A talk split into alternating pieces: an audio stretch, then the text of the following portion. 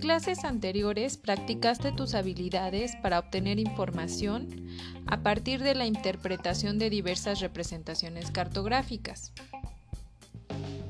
Como te diste cuenta, realizar representaciones de la superficie terrestre conlleva e implica esfuerzo. ¿Cómo crees que ha contribuido la tecnología en la materia de geografía? ¿Qué tecnologías te imaginas que existen relacionadas con la geografía?